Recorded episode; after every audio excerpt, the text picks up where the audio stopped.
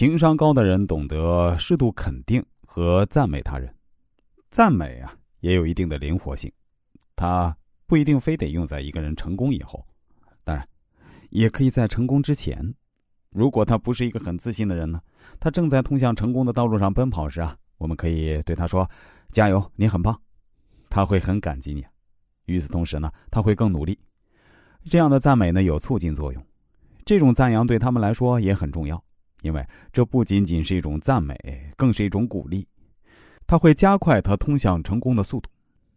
赞美还可以用在失败上。当一个人失败以后，我们应该对他说。我知道你很聪明，你要继续努力。他同样会感激你，但不同的是啊，他会更加的看重你对他表现不佳的肯定和认可，这会增强他的自信心。他会把这份来自正面的肯定和认可放在心里，他会时刻鼓励自己：我不比别人差，我跟别人一样。这会是他通向成功的一座桥梁。高情商的人会珍惜别人的成果，是对别人的一种尊重。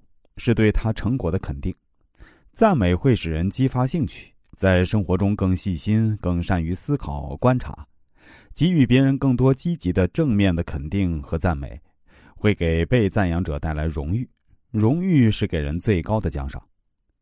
人获得荣誉，觉得自己要更加奋发向上，以期待下一次更加优异的表现。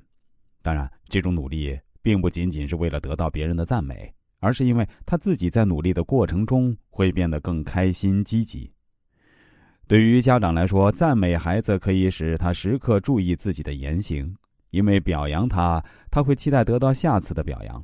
为此呢，他会时刻要求自己做得更好，在学习中会更加努力、刻苦，来保持他在别人眼中的良好形象。这也是一种教育孩子的好方法。受到正面的肯定和赞美后呢，人们一方面是高兴。另一方面，也努力去思考怎样做得更好。要做得更好，不光要靠自己，还要靠别人给你提意见。所以啊，被赞美者也会多听取别人的建议，来使自己变得更好、更完美。也经常会采用和认同别人的观点，这样也有利于人们与他人的交流和养成谦虚的好习惯。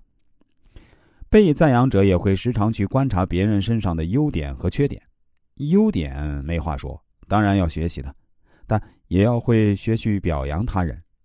如果真的发现某一个人在某一方面做得出色呢，就要表扬他，因为他也渴望得到肯定与认可。